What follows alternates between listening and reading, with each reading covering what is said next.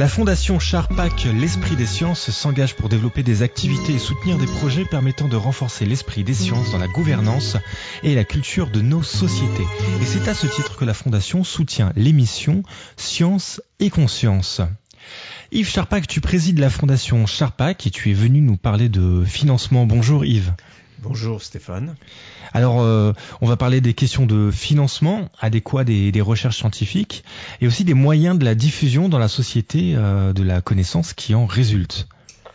Alors, tous nos fondateurs ont des expériences diverses du fait que des bons, bons financements peuvent permettre d'améliorer la production des connaissances scientifiques et des applications technologiques éventuelles.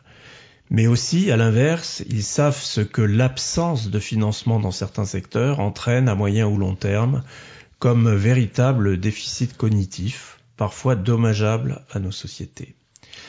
Alors la Fondation, elle s'interroge aussi sur un autre point, qui est le faible investissement en moyens pour que la connaissance scientifique de qualité qui s'accumule depuis des décennies soit effectivement absorbée, comprise, intégrer le cas échéant dans la vie et la culture des citoyens pour le bien des décisions et la mise en œuvre des activités de nos sociétés qui pourraient les utiliser.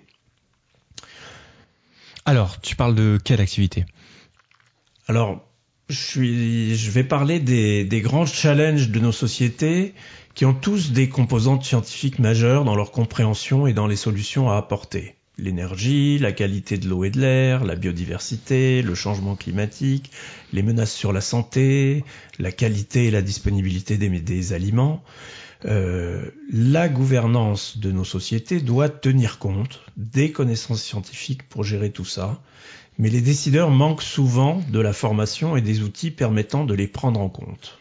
Alors, que faudrait-il pour faire mieux en ce sens et quel lien avec le financement de la recherche? Alors la Fondation souhaite favoriser les flux de la connaissance scientifique vers ceux qui devraient l'utiliser, les décideurs professionnels, les élus nationaux et locaux, les journalistes, etc., etc. Mais pour cela, il faut déjà qu'ils soient eux-mêmes un peu mieux formés à ce qu'est la démarche scientifique, les méthodes, les lieux où s'informer et qu'ils aient dans leur, dans leur besace une démarche de lien établi avec le monde scientifique. Donc, par exemple, le financement de l'éducation de l'école est essentiel, mais aussi dans l'enseignement supérieur et dans la formation continue. Il devrait y avoir une part de culture scientifique de base dans toutes les disciplines. Et puis ensuite, euh, l'immensité en mouvement de la connaissance scientifique demande que des instances intermédiaires, des agences d'expertise scientifique, des chercheurs passeurs de connaissances, des médiateurs scientifiques soient largement financés et associés à la majorité des décisions, pas comme des experts extérieurs à la décision, mais au cœur même de celle-ci. Euh, et pourquoi pas on pourrait imaginer que des chercheurs soient associés systématiquement dans les instances de financement et de programmation de la recherche, dans tous les cabinets de ministres, y compris et surtout celui du budget. Merci beaucoup Yves Charpak, nous te retrouvons le mois prochain pour une nouvelle chronique dans Science et Conscience. Merci.